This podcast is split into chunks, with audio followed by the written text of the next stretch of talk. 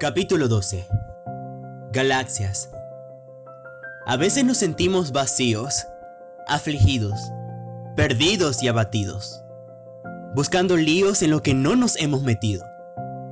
Como planetas errantes seguimos luces y destellos grisáceos que nos llevan a espacios crueles y perdidos, condenados en la sombra de la crueldad, y nos escondemos detrás de ella para ser la presa de nuestra propia mente.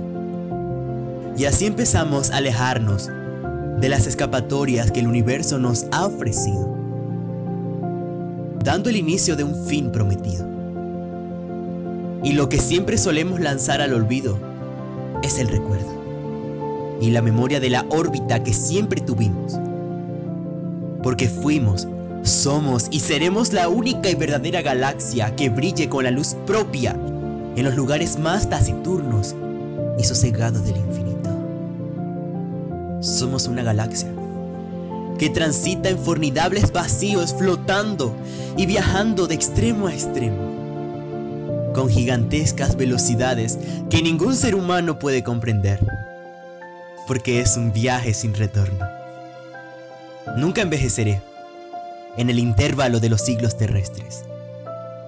Mis años de vida son astronómicos e interminables, y por lo tanto, brillaré hasta donde mi luz no pueda llegar más. Soy una galaxia.